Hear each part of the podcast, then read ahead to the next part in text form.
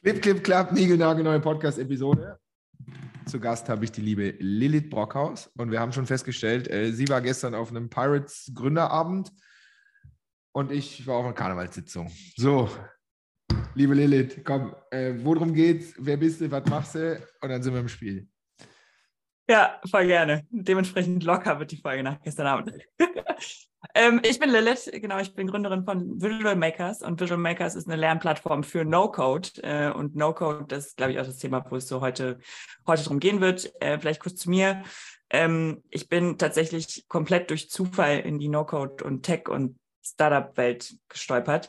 Äh, ich wollte ursprünglich mal Schauspielerin werden und hatte wirklich so gar keine Ahnung von Tech. Also weder von Software noch von Startups noch von, also nicht mal von Excel. Ähm, und habe äh, zufällig im, im Sommer 2017 bei Pirate damals angefangen. Also Pirate, wer sie nicht kennt, äh, ist so eine äh, ursprünglich mal haben die Events gemacht für Gründer, äh, machen unter anderem den Pirate Summit und da habe ich angefangen mit äh, No-Code-Tools äh, zu, rumzuhantieren, also Prozessautomatisierung vor allem. Ähm, viele von euch werden wahrscheinlich Zapier kennen. Ähm, das war das Automatisierungstool, mit dem ich verschiedene Systeme verbunden habe. Ähm, und damals dachte ich, ähm, dass jedes Startup No-Code benutzt, weil macht ja total Sinn, ähm, ist total einfach und das können viele und ähm, erspart unglaublich viel Zeit und händische Prozesse. Und habe dann relativ schnell festgestellt, äh, dem ist gar nicht so. Und viele wissen gar nicht, was das ist. Und ich habe dann irgendwann angefangen, intern Workshops zu geben, weil ich immer gemerkt habe, okay, ich bin das Bottleneck, wenn ich weiß, ähm, also ich war dann irgendwann Tech-Lead bei Pirate, ähm, habe ein kleines Team gehabt aus einem Entwickler und einem Designer also so wirklich sehr fast forward jetzt gerade. Ja, und ähm, habe dann ähm, genau, hab da angefangen, Workshops zu geben, weil ich gemerkt habe, so, okay, wenn nur ich das Automatisierungswissen habe, dann wissen die anderen im Team vielleicht gar nicht, was man alles automatisieren kann ähm, oder was überhaupt möglich ist, auch mit internem Tooling, visuellen Datenbanken und so. Ähm, und an mir hängt ständig, die Sachen umzusetzen. Also habe ich angefangen, Workshops zu geben und habe einen kleinen äh, Blog gestartet und einen YouTube-Kanal und ähm, daraufhin kamen andere Firmen auf mich zu und haben gefragt, so, hey, kannst du das nicht bei uns auch mal machen, so einen Workshop? Ähm, und da ist dann ähm, quasi die Idee zu, zu Visual Makers draus entstanden, beziehungsweise ich habe dann später auf einer Konferenz Alex, meinen Mitgründer, getroffen. Der kommt aus der anderen Richtung, der hat lange als Entwickler gearbeitet. Und ähm, ja, dann haben wir eine Podcast-Folge aufgenommen tatsächlich. Ähm, die gibt es auch noch. Das ist die dritte Folge vom Visual Makers Podcast. Das war quasi die, wo Alex und ich uns kennengelernt haben. Und dann äh, haben wir drei Wochen später, habe ich ihn angerufen und habe gefragt, ob wir das ganze Ding nicht zusammen machen wollen. Und in a nutshell ist das so, wie ich zu, zu NoCode gekommen bin. Cool. Und äh, heute, was, was ist euer Produkt? Also es ist, äh, sind Workshops oder? Ja, also wir bieten Trainings in äh, vielen Formen an zu, zu No-Code. Also wir starten mit kostenlosen E-Mail-Kursen. Kann man sich anmelden, kriegt man quasi jeden Tag eine E-Mail und baut seine ersten kleinen Automatisierungen, die ersten äh, kleinen Apps und lernt quasi so erstmal die Toollandschaft kennen. Und ähm, dann haben wir quasi Masterclasses, das sind größere Online-Kurse, äh, wo man quasi als Experte wirklich auf den verschiedenen Tools äh, ausgebildet wird. Ähm, dann haben wir noch äh, Online-Kurse No-Code Careers, zum Beispiel fürs Marketing haben wir eine, ähm, wo man dann verschiedene Tools kennenlernt ähm, und sowas wie äh, Lead Enrichment, Lead Scoring und sowas lernt, dass man automatisiert machen kann mit den Tools. Ähm, und dann bieten wir noch Workshops, Bootcamps an, wo wir Unternehmen dabei begleiten, ähm, quasi Prototypen zu erstellen, ähm, um mit Live-Daten testen zu können, bevor man sich entscheidet, okay, baue ich das Ganze jetzt in mein Produkt ein oder baue ich ein neues Produkt und da so ein bisschen das Innovationsrisiko zu mindern und Experimentierfreudigkeit äh, zu fördern. Cool. Also das haben wir, sorry, das sind zwei Sachen, auf die, da müssen wir unbedingt drüber reden. Ich habe äh, mir aufgeschrieben gerade ähm, Marketing-Use Cases, du hast so Lead Scoring, Lead Nurturing gesagt, mega spannend für alle hier. Ja. Und äh, so Produktentwicklung, Prototyping, glaube ich, äh, mindestens mal genauso. Cool. Ähm, so, wir müssen einmal diese Definition da äh, sauber machen. Was gibt es denn da alles? Ja. Es gibt, es gibt No-Code, es gibt Low-Code. Low-Code. Naja, es gibt halt noch Code. Also kann man, manche bezeichnen ja. das als High-Code oder Pro-Code. Ähm, also, oder traditioneller, ganz klassischer Code, Codesprache, wie man es ja. sieht, in, in, Zeilen geschrieben. Ähm, und äh, ja, da wird sehr viel drüber gestritten. äh, über die Definition. Ich kann mal kurz meine geben. Ja. Ähm, also No-Code halte ich erstmal eigentlich für das völlig falsche Wort, weil No-Code heißt nicht kein Code, sondern am Ende kommt immer noch Code dabei raus. Nur wenn ich nicht will, dann komme ich halt niemals mit dem in Kontakt. Und das ist eigentlich auch das Ziel des Ganzen. Also No-Code-Tools haben eine visuelle Oberfläche, mit der ich mir in, wie in so einem Baukastensystem, ähm, wenn wir zum Beispiel bei einem App-Bilder sind, dann könnt ihr euch das vorstellen wie so eine PowerPoint-Präsentation. Also ihr habt einen Arbeitsbereich in der Mitte und ähm, dann könnt ihr eine Überschrift da reinziehen und ändern äh, oder ein Bild da reinziehen und ändern. Ähm, und ihr seht halt direkt, was ihr tut. Deshalb versteht man sehr viel schneller, was da passiert, anders als das jetzt mit Code wäre. Und deshalb ist halt durch die, diese visuellen Oberflächen ist äh, No-Code viel zugänglicher zu viel mehr Leuten, als das eben, eben klassischer Code ist. Meiner Meinung nach ist die, kommt man, wenn man mit No-Code anfängt, ganz schnell auch über Low-Code. Ähm, also das sind dann sowas wie visuelle Datenbanken, wo ich dann ähm, doch vielleicht mal Code-Schnipsel einbaue, die ich aber viel besser verstehe, weil ich halt vorher schon verstanden habe, okay, was sind Daten überhaupt? Was ist eine Schnittstelle? Ähm, was ist, wie ist eine relationale Datenbank aufgebaut? Das kann ich alles sehr spielerisch lernen. Und ich bin dann zum Beispiel vor allem im Automatisierungsbereich sehr schnell auch über Low-Code gekommen ähm, und habe tatsächlich auch mal einen äh, Entwicklungskurs gemacht, so Web Development. Äh, bin sehr schlechter Programmierer, ähm, aber theoretisch kommt man so von einem zum anderen. Das heißt, für mich ist der Übergang fließend. Es gibt aber auch die Definition, und die finde ich auch relativ sinnvoll tatsächlich, dass man sagt, okay, No-Code, Low-Code und so, da wird die Abgrenzung gemacht ähm, im, im Sinne von, wer ist der Benutzer? Also wenn ich zum Beispiel einen User habe, der äh, im Marketing oder im Sales arbeitet und von dem ich gar nicht will, dass der irgendwie viel technischer wird, aber will, ähm, oder wenn ich jetzt im Marketing oder im Sales bin, dann will ich meine Prozesse beispielsweise automatisieren. Ich verstehe meine Prozesse gut, will aber nicht super tief technisch einsteigen, sondern nur Tools haben, die mir quasi dabei helfen, meinen Arbeitsalltag zu erleichtern und mich auf das zu konzentrieren, was mir Spaß macht, wo ich wirklich Wert erschaffe ähm, und wo ich kreativ bei sein kann. Und Low-Code geht mehr in eine Richtung, das bezeichnen viele schon als Entwicklertools, die Entwicklern quasi helfen, in ihrer Arbeit effizienter zu werden. Das heißt, sie sind sehr viel technischer. Das muss aber nicht unbedingt sein. Also wir haben auch viele Tools, wo man sehr einfach mit anfangen kann und wo man dann aber später extrem viele Möglichkeiten hat, die halt super komplex werden. Ähm, also No-Code-Tool zum Beispiel wäre für mich Zapier. Ähm, Zapier, da lässt sich auch Code mit einbauen und da lassen sich auch viele komplexe Sachen mit einbauen. Aber Make zum Beispiel hießen früher Integromat, ähm, das ist quasi die Konkurrenz, die günstige Konkurrenz aus, äh, aus Europa. Die können viel, viel mehr. Die sind ein bisschen anders aufgebaut. Also die haben zum Beispiel, ähm, Sepia arbeitet linear, also man arbeitet Step by Step. Wenn das passiert, dann soll das passieren, dann soll das passieren. Und bei Make habe ich so einen offenen Canvas und da schiebe ich so verschiedene Bubbles zueinander. Ähm, und das Prinzip ist genau das gleiche. Also wenn das passiert, dann soll das passieren. Aber ich kann halt viel, viel komplexer bauen, ähm, weil ich viel mehr Funktionen habe. Dauert auch ein bisschen länger, das zu lernen, aber anfangen kann ich mit beiden eigentlich relativ gleich schnell. Ähm, und da ist so ein bisschen für mich der Unterschied, wenn man eine scharfe Trendkante haben will, dann ist es dieses, okay, wer soll das Ganze am Ende benutzen? Ähm, und dann ist No-Code quasi für Power-User, die, ähm, die nichts mit, mit, also die nicht tiefer technischer einsteigen sollen, ähm, und Low-Code eher eine Hilfe für schon technischere Personen. Ähm, aber ganz ehrlich, ich glaube, man hat Berührungspunkte mit beidem, sobald man mit einem anfängt. Ja, mega. Ähm, lass uns kurz und einmal, ja. Vielleicht noch eine Ergänzung dazu. Ja. Ähm, ich finde auch zum Beispiel die Frage, also mir wird oft die Frage gestellt von, was ist denn jetzt besser? No-Code mhm. oder Code oder Low-Code? Ähm, und ich finde, das ist gar nicht so die Frage, sondern ähm, alle diese drei Technologien, äh, wenn man so will, sind ja Mittel zum Zweck. Weil mhm. das, was ich machen will, ist ja Produkte bauen. Also auch wenn ich interne Prozesse baue, baue ich ja ein ja. Produkt. Also ich will irgendwas, was Mehrwert schafft. Und dann überlege ich halt, okay, welche Technologie ist denn dafür am besten geeignet oder welches Mittel ist dafür am besten geeignet? Ja. Und das kann halt eins der drei sein. Und da ist weder eins noch das andere besser, sondern das ist total abhängig pro, pro Case.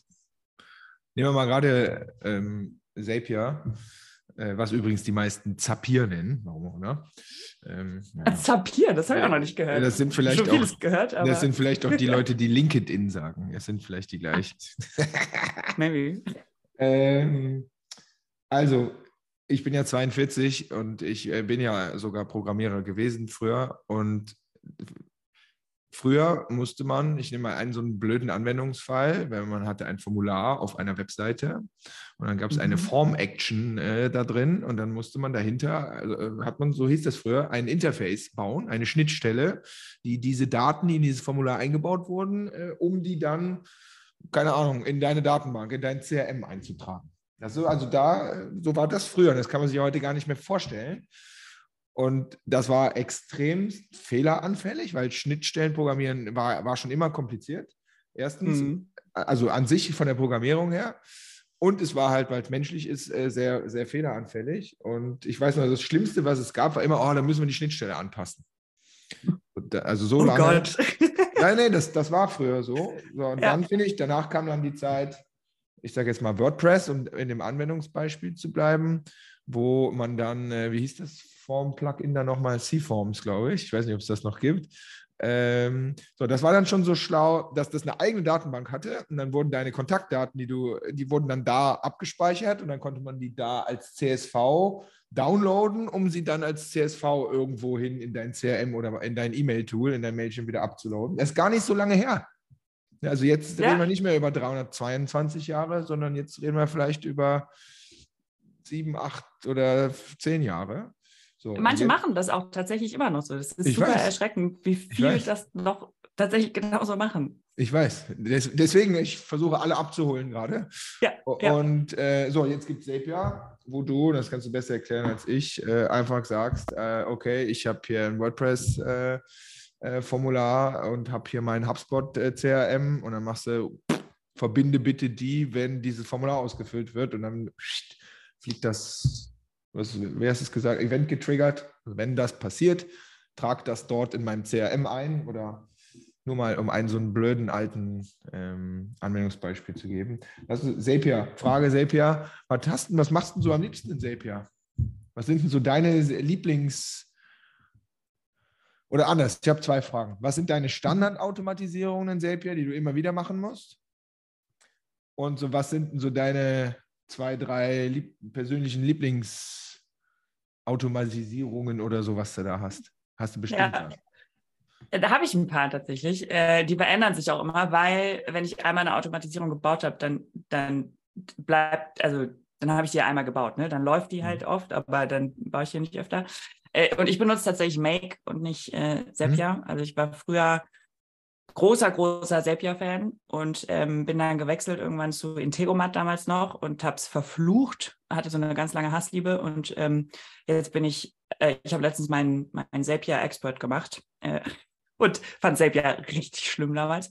Mhm. Ähm, aber nee, also funktioniert im Prinzip genau gleich. Ähm, meine Lieblingsautomatisierungen ähm, sind einmal unsere ganzen ähm, Produktautomatisierung. Also was passiert, wenn sich jemand bei uns zum Beispiel in einem ähm, für einen unserer E-Mail-Kurse einträgt. So, dann wird der, wird er bei uns eingetragen, wird er in unserem CRM gespeichert. Also genau das, was du gerade gesagt hast. Der trägt sich in ein Formular ein.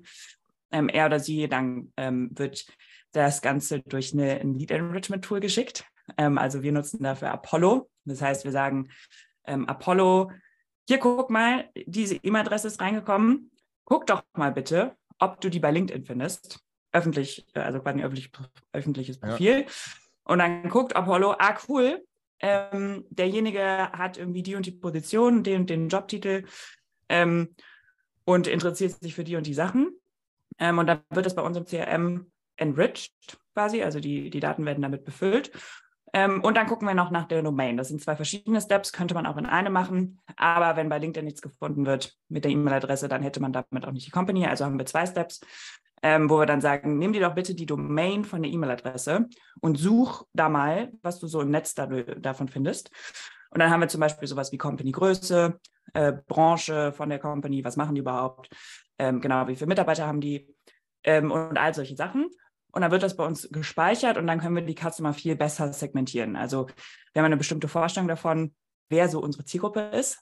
Mhm. Und in der Realität, wer das dann eigentlich ist, finden wir dann halt mit solchen Enrichment-Tools raus in unserem CRM. Und darauf packen wir dann noch ein Lead Scoring, ähm, also wo wir sagen, wenn bestimmte Kriterien erfüllt sind von diesem Lead, dann wird der auf eine bestimmte Weise gescored. Also oft macht man ja, also ein Lead Scoring ist ja einfach nur dafür da, quasi zu gucken, okay, welche Leads sind besonders spannend für mich, ähm, für welche Art von, von Produkt. Und ähm, das machen wir nicht nur durch, über welchen Kanal kommt der Lead quasi zu uns rein, sondern auch zu welcher Art von Company oder, oder welche, welchen Jobtitel hat derjenige. Und ich glaube, das ist so eine meiner, meiner Lieblingsautomatisierungen, äh, äh, die wir im Moment so eingebaut haben, neben dem ganzen unsexy Kram wie Rechnungsautomatisierung äh, und Dokumentenverwaltung und so Kram. Ja, pass auf, das ist mega relevant, glaube ich, für alle hier. Also, äh, du hast gesagt, für einen Online-Kurs oder so, ne? Kostenlosen Online-Kurs. So, was habt ihr? Äh, ja. Webseite? Was ist das für eine Webseite? Äh, Webflow. So, Webflow, das heißt ein Webflow-Formular. Dahinter ja. hängt äh, Make, beziehungsweise äh, ich glaube Zapier, Zapier. einfach noch genau. mehr. So, jetzt äh, gehen die Kontaktdaten da rein, also Vorname, Nachname, E-Mail-Adresse geht da rein. Und dann hast du Apollo gesagt. Ich habe mir das gerade mal rausgesucht. Das ist Apollo.io. Genau. Die kannst du in Make quasi dann da, dazu packen. Sagen hier, nimm den Datensatz, pack den bitte in Apollo.io und das, was du alles beschrieben hast, ähm, äh, geh mal auf LinkedIn, äh, suche nach äh, Titel, äh, Company-Größe, Company-Name und so weiter. Das wiederum ist der Job, den Apollo von selber macht, ne? Genau, genau. Das wird, kommt automatisch quasi da rein und dann ja. Ähm, genau, und dann nochmal quasi das Ganze, das gleiche mit der Domain. Und dann wird das alles automatisch mit allen Informationen, die ich da auch in Apollo gesammelt habe, in unserem CRM gespeichert. Und euer CRM ist? Im Moment Airtable äh, tatsächlich. Wir, okay. wir, ziehen das gerade um, aber das hatten wir am Anfang quasi noch selber gebaut. Ähm, uns einfach, äh, weil wir die, weil die großen CRMs waren uns noch zu groß, da waren noch zu viele Features, wo wir es unübersichtlich fanden und da haben wir einfach selber eins gebaut. Ähm, mhm. Und da wachsen wir jetzt langsam gerade raus. Ja, Make-up high, ne? ja. ähm, okay, das geht dann in Airtable und dann habt ihr quasi da euren Kontakt mit all diesen Informationen dazu. Und dann habt ihr dort selber ein Lead Scoring gebaut, nach irgendwelchen Gewichtungen, wo dann äh, 8,4 von 10 rauskommt. Genau. Sinngemäß. Mhm. Genau. Und dann wird der Ganze noch in unser, das Ganze noch in unser ähm, Newsletter-Tool gepackt, wo dann quasi die nächste Automatisierung anfängt. Das ist Send in Blue. Mhm. Ähm, und da, also in Send in Blue kannst du dann Leute in Listen anlegen, also wie in jedem Newsletter-Tool, wo du dann Workflows anlegst, wo du sagst, okay, ähm, jetzt, wenn der den Double Opt-in bestätigt hat, den haben wir übrigens auch selber gebaut, äh, mit Make und, und Send Blue, das ist immer so eine Sache mit, äh, welches Tool nimmst du, um irgendwie ein Double Opt-in einzuholen. Und ähm, dann kommt er in so eine E-Mail-Sequenz, äh, wo wir sagen, okay, du kriegst jeden Tag um 7 Uhr äh, eine E-Mail und dann danach, wenn er dadurch gelaufen ist, äh, durch eine E-Mail-Sequenz mit, hey, wie hat es dir gefallen? Ähm, hier sind noch Produkte, die dich interessieren könnten. Genau. Mhm. Und hinten kommt hoffentlich irgendwann ein Pitch zu irgendeinem genau. nächsten Produkt. Gut. Genau, je nach, je nach E-Mail-Kurs tatsächlich. Also wir haben so, wir haben ganz verschiedene, wir haben so einen No-Code Fundamentals Kurs, wo du quasi erstmal so einen Überblick bekommst. Dann haben wir einen Lead Automation Kurs, wo wir solche Tools wie Phantom Buster zum Beispiel vorstellen. Ähm, und also Phantom Buster ist auch so ein, ähm, damit kannst du quasi automatisiert zum Beispiel Leute auf LinkedIn anschreiben oder Link, äh, Leute auf LinkedIn suchen ähm, nach einem bestimmten Segment. Und ähm, genau, also da lernt man dann sowas und dann wäre zum Beispiel unsere, unser Marketing-Online-Kurs äh, zur Automation wäre dann da hinten dran. Bei den anderen wäre sowas wie die unsere Automation Masterclass äh, oder so hinten dran als Pitch, genau. Mhm. So, pass auf, lass uns bei den Tools dann bleiben. Jetzt hast du eben Airtable gesagt. Ich glaube, dass jetzt habt ihr euch dann CM rausgebaut, aber ich glaube, einmal kurz über Airtable reden lohnt sich so, so ja. so. Kann man das einfach erklären? Willst du es probieren? Ich, ich probiere es. Äh, also Airtable ist eine visuelle Datenbank ähm, und das ist anders als, also viele von euch werden ja Excel oder Google Sheets kennen ähm, und Google Sheets sind ähm, Spreadsheets. Das heißt, man arbeitet zellenbasiert und jede Zelle kann Informationen tragen und ist quasi ein Datensatz. Das heißt, ich kann jede Zeile oder Zelle an sich verändern ähm, und kann dadurch aber auch unstrukturierte Daten speichern. Ähm, bei einem was das ist, erkläre ich jetzt sofort. Also bei Airtable arbeite ich ähm, spaltenbasiert. Das heißt, ein Datensatz besteht aus einer Reihe mit verschiedenen Spalten, die ich anlegen kann. Und das heißt, ich kann nicht einfach Formeln eintragen, also es, es eignet sich nicht so gut für Dashboards oder so, aber um strukturiert Daten zu sammeln, die immer der gleichen Struktur entsprechen, ähm, ist Airtable super und man lernt gleichzeitig, wie so eine relationale Datenbank aufgebaut ist, weil ich habe verschiedene Tabellen, also wie die Tabs in Excel oder Google Sheets und die sind aber untereinander miteinander verbunden. Das heißt, ich kann auch Hierarchien und Beziehungen zwischen Datensätzen herstellen ähm, und die so leichter accessen. Ähm, und so kann ich mir zum Beispiel sagen, okay, ich habe ein CRM aus, das besteht aus Kontakten und, ähm, und Unternehmen und diese miteinander verknüpft. Und ein Kontakt oder ein Unternehmen kann mehrere Kontakte halten ähm, und wenn man will, auch andersrum. Ähm, aber so kann man quasi sinnvoller strukturiert äh, Daten speichern und es sieht super aus. Ist, ich bin großer Fan äh, von, äh, von Airtable. Ähm, deutsche Alternative ist C-Table, äh, lohnt sich auch nochmal anzugucken. Ähm, allerdings sind die limitiert. Also die, die eignet sich für ein MVP zum Beispiel, wenn, wenn ihr Produkte damit baut, eignet sich das super für, ähm, für kleinere Sachen zum Anfang und zum Lernen vor allem, wie sowas funktioniert. Ähm, allerdings sind die so bis 200.000 Datensätze ungefähr, glaube ich, limitiert pro, pro Datenbank. Ähm, genau, das nur im Hinterkopf behalten.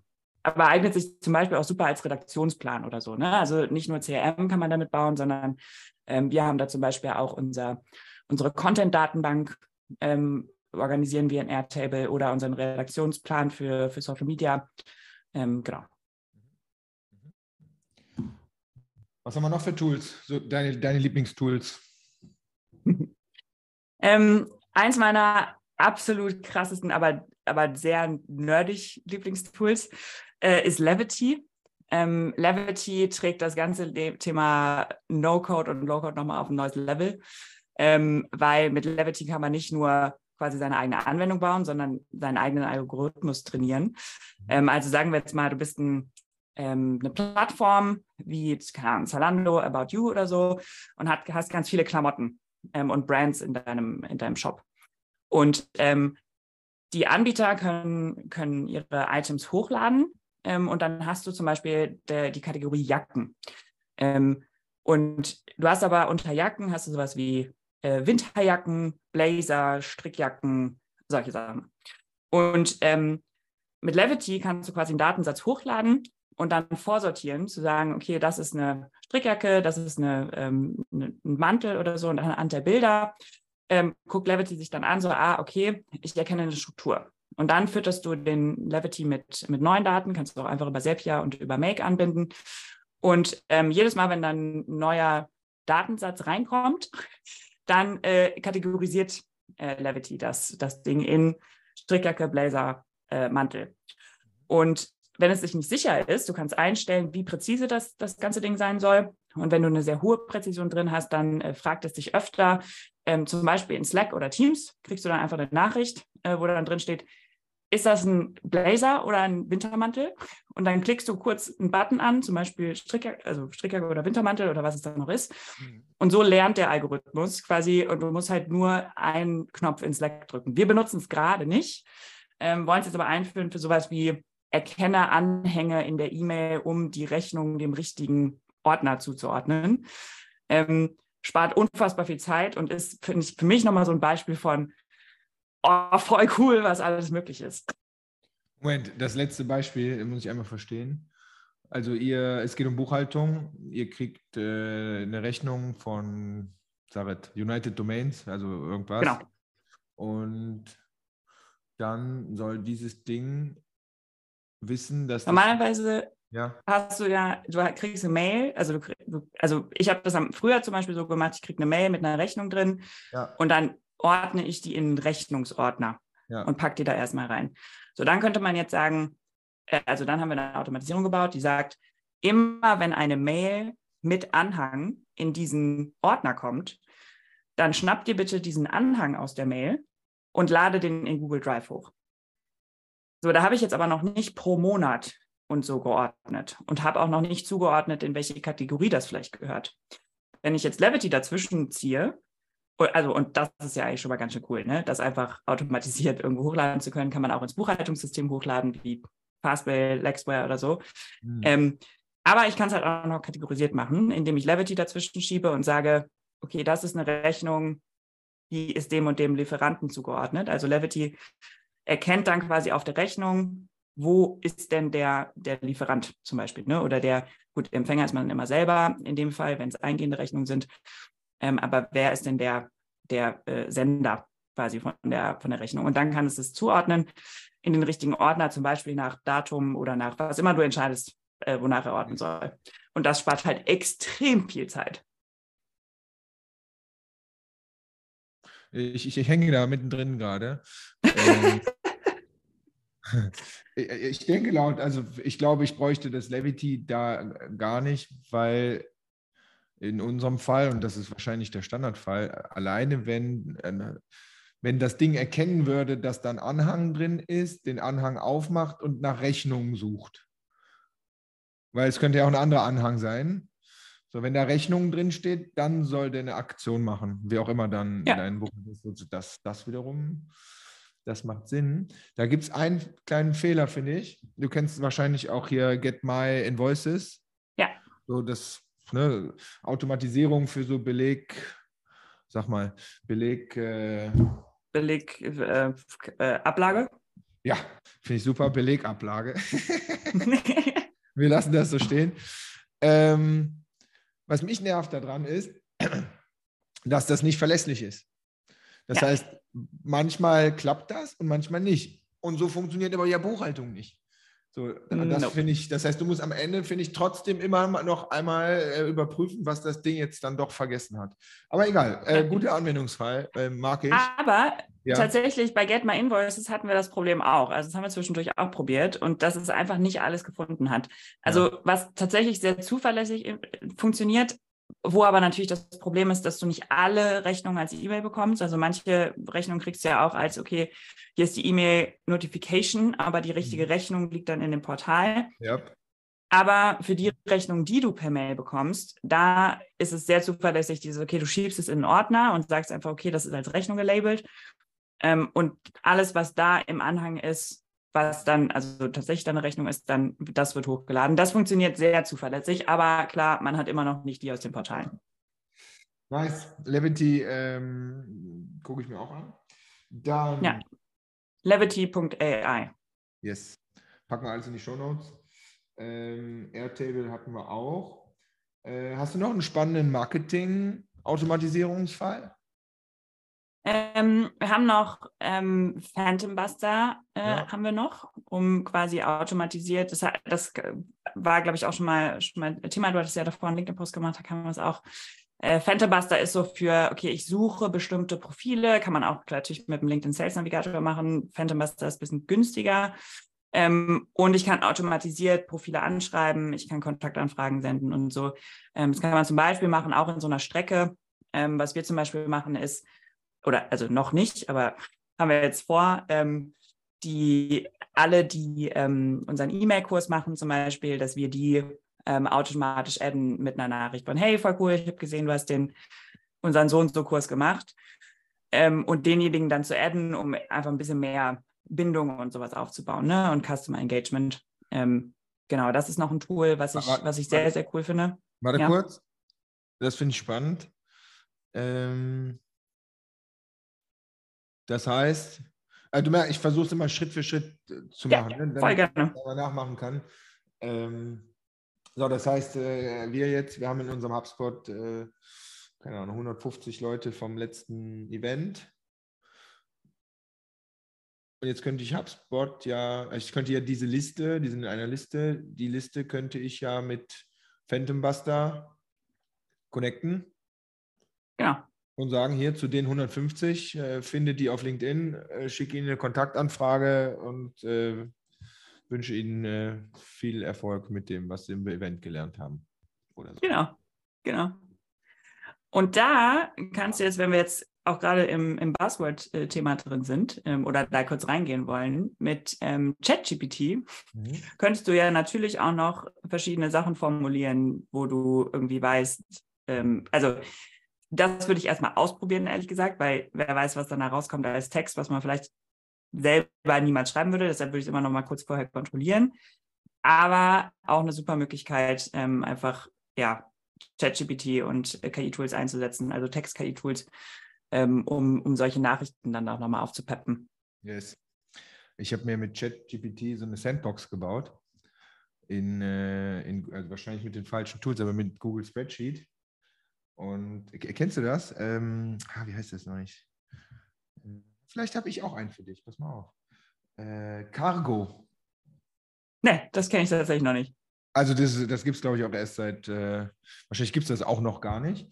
Das ist äh, so eine Browser-Extension und ähm, die hängt sich dann irgendwie in dein Google Spreadsheet rein und dann hast du so einen Prompt an der Seite, wo du wirklich so, also du, du, du also du hast ja Excel, also beziehungsweise äh, Spreadsheet und dann kannst du da deine LinkedIn-Nachrichten und so reinpacken oder deine Daten und dadurch, dass du das als Browser-Extension hast, generiert der also quasi äh, direkt packt er das als Variablen in den Chat.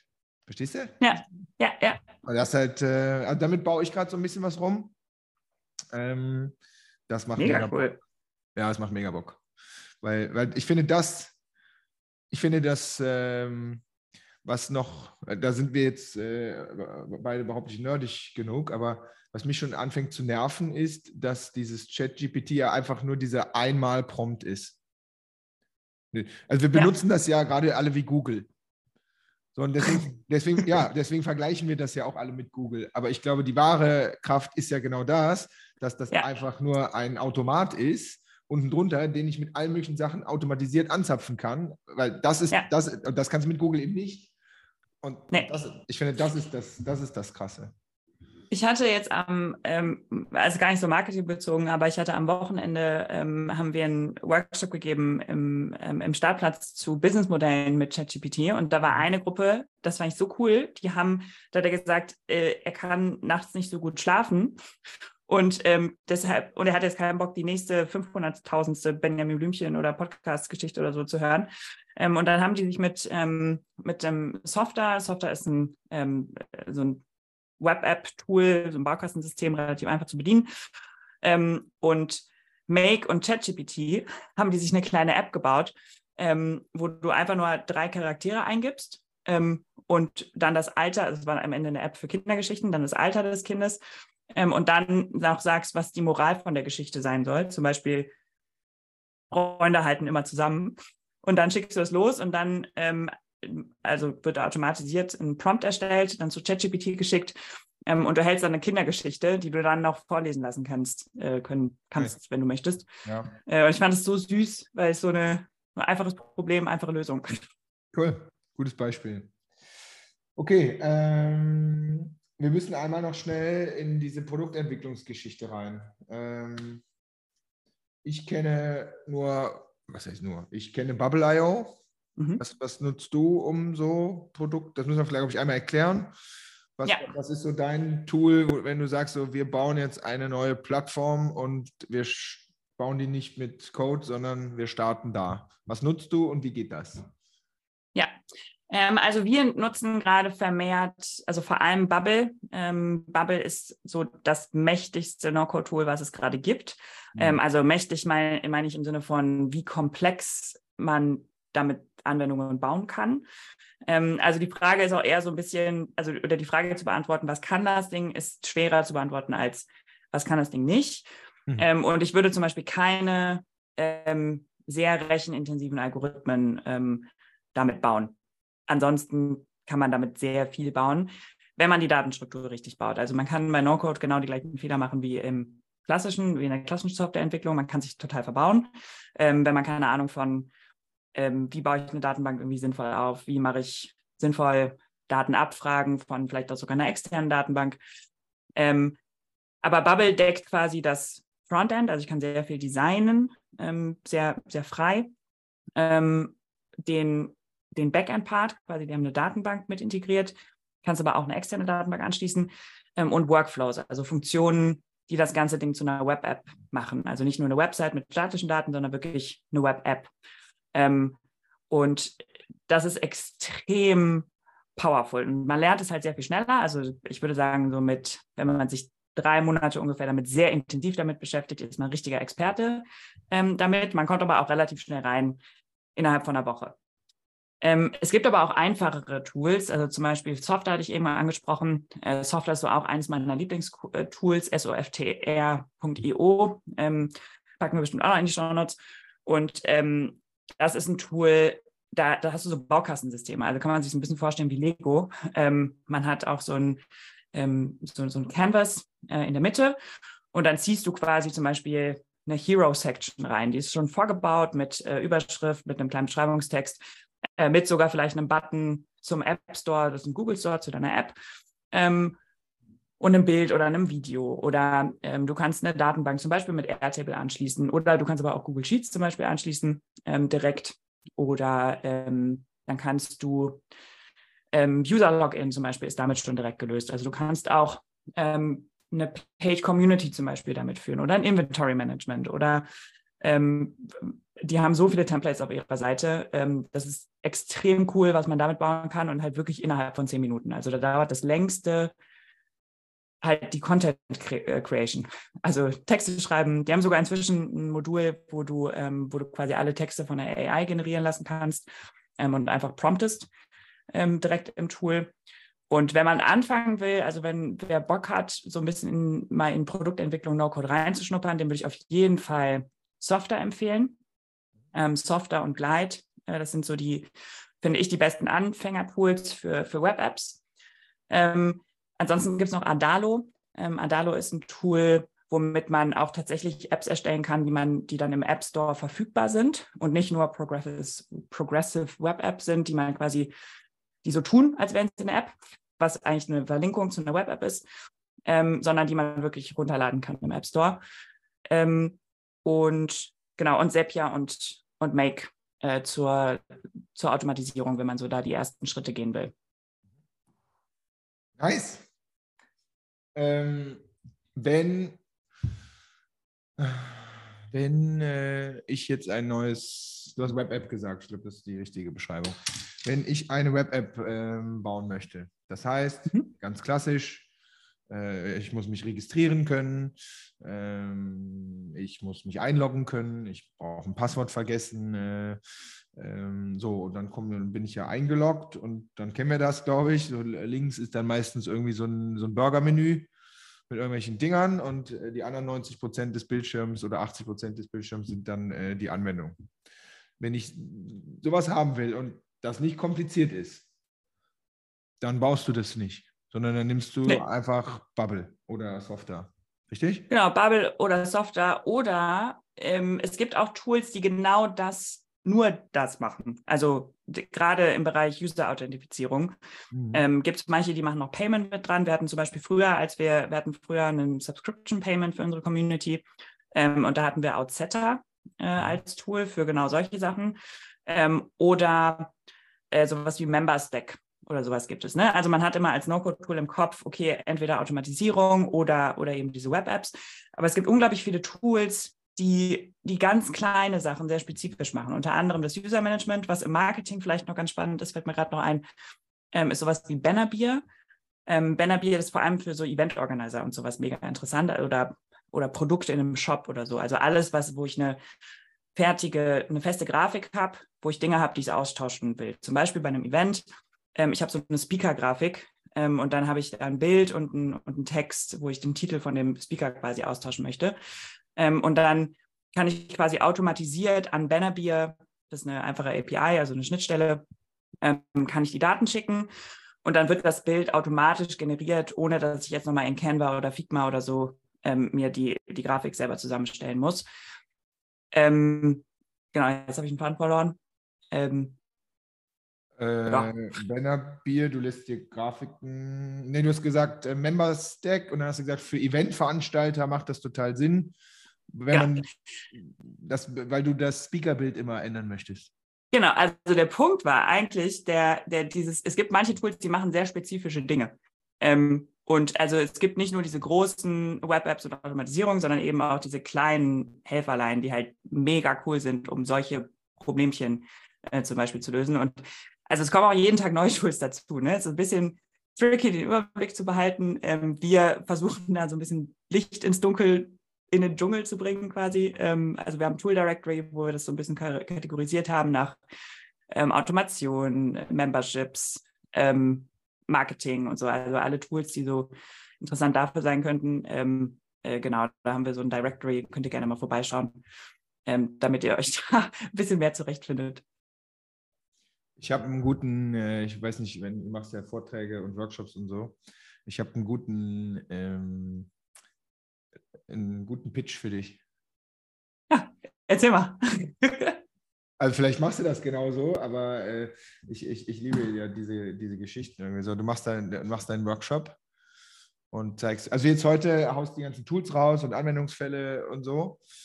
Und ich glaube, in den Leuten geht dir dann so, okay, ich habe es verstanden, aber es ist ganz schön viel. Und wo soll ich ja. mit anfangen? So, und da setzt ja jetzt eigentlich eure Company an.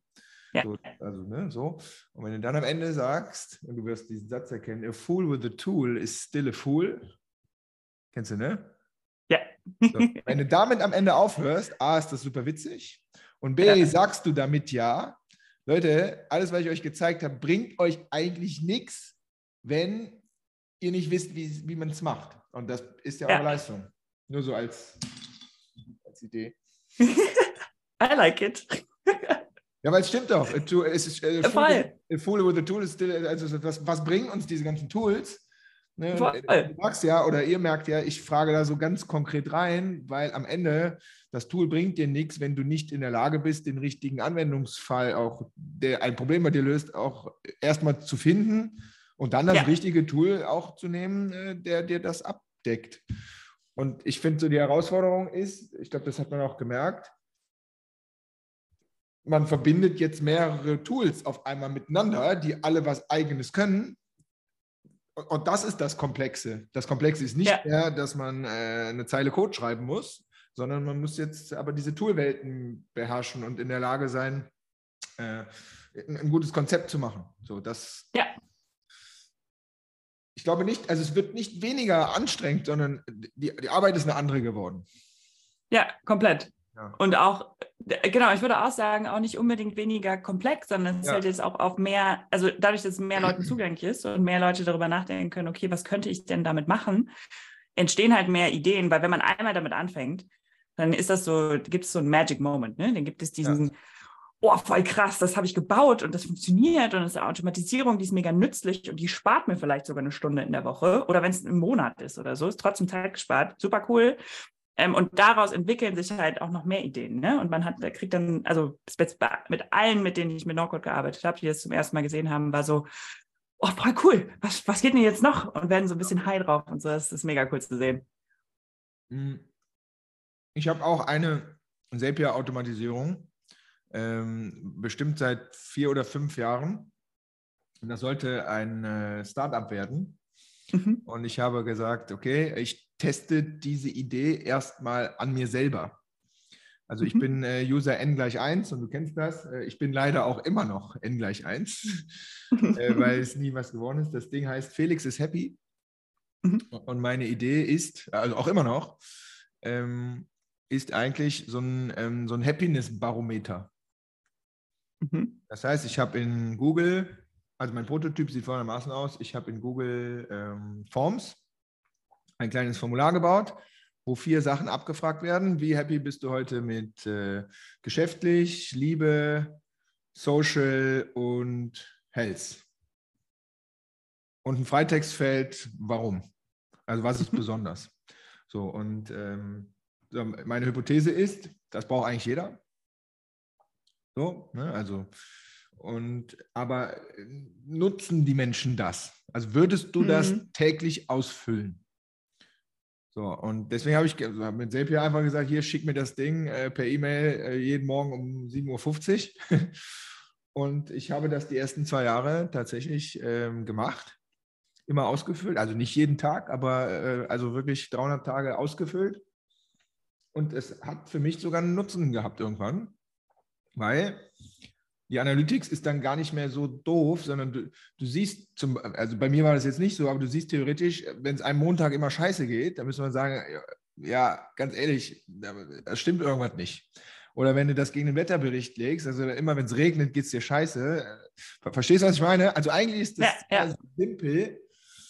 Und ich behaupte auch, es gibt nur zwei C-Gruppen. Die eine C-Gruppe ist, sind die, die glücklich sind. Die sehen dadurch, dass sie glücklich sind, datenbasiert. Und es gibt die, die nicht so glücklich sind. Die sehen, äh, dass sie nicht glücklich sind und könnten was dran tun. Aber ich, äh, ich, was ich nur sagen wollte eigentlich ist, ähm, ich habe das, diesen Prototypen ähm, mit Zapier gebaut. Das hat äh, zehn Minuten gedauert. Und selbst wenn ich nicht der einzige User wäre, der, dieser Prototyp würde auch genauso für 200 User funktionieren. Komplett. Ja. Nice. Liebe Lilith, vielen Dank. Das war sehr spannend. Äh, schöne Use Cases, schöne, schöne Tools. Ähm, Sehr was, gerne. Wie kann man dich finden? Was kann man äh, mit euch, mit dir da machen? Wo findet man dich am besten?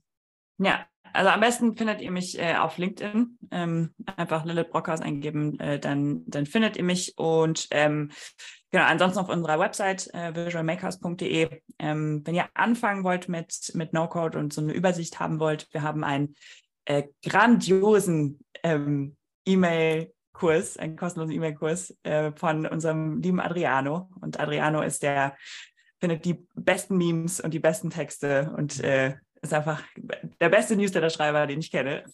Und äh, genau, er macht unsere, unsere kostenlosen E-Mail-Kurse. Und ähm, genau, da findet ihr so einen Einblick, also es ist 14 Tage lang, kriegt jeden Tag eine E-Mail äh, morgens und ähm, da werdet ihr so eingeleitet in, was ist überhaupt No-Code? Kurzer Überblick von, was für Tools gibt es, was kann No-Code auch nicht, also wo sind so die Grenzen. Ähm, ein paar Use Cases stellen wir euch vor und vor allem ähm, macht ihr eure erste Automatisierung mit, äh, mit Make, äh, baut eine kleine App und so, das alles eingeleitet einfach mit GIFs äh, und so. Das ist der No-Code Fundament- Fundamentals Kurs und wenn ihr schon so ein bisschen weiter seid, ähm, dann unseren äh, Lead Automation Fundamentals Kurs. Da äh, zeigen wir, wie ihr ähm, quasi ein bisschen Lead Automation ähm, erste Steps machen könnt mit Make und Phantom Buster zum Beispiel. Ähm, genau. Perfekt. Meldet Herzlichen euch Dank. sehr gerne, wenn ihr Fragen habt. Grüße aus Köln nach Köln. Nach Köln. Vielen Dank, dass ich da war. Sehr, sehr gerne. Danke.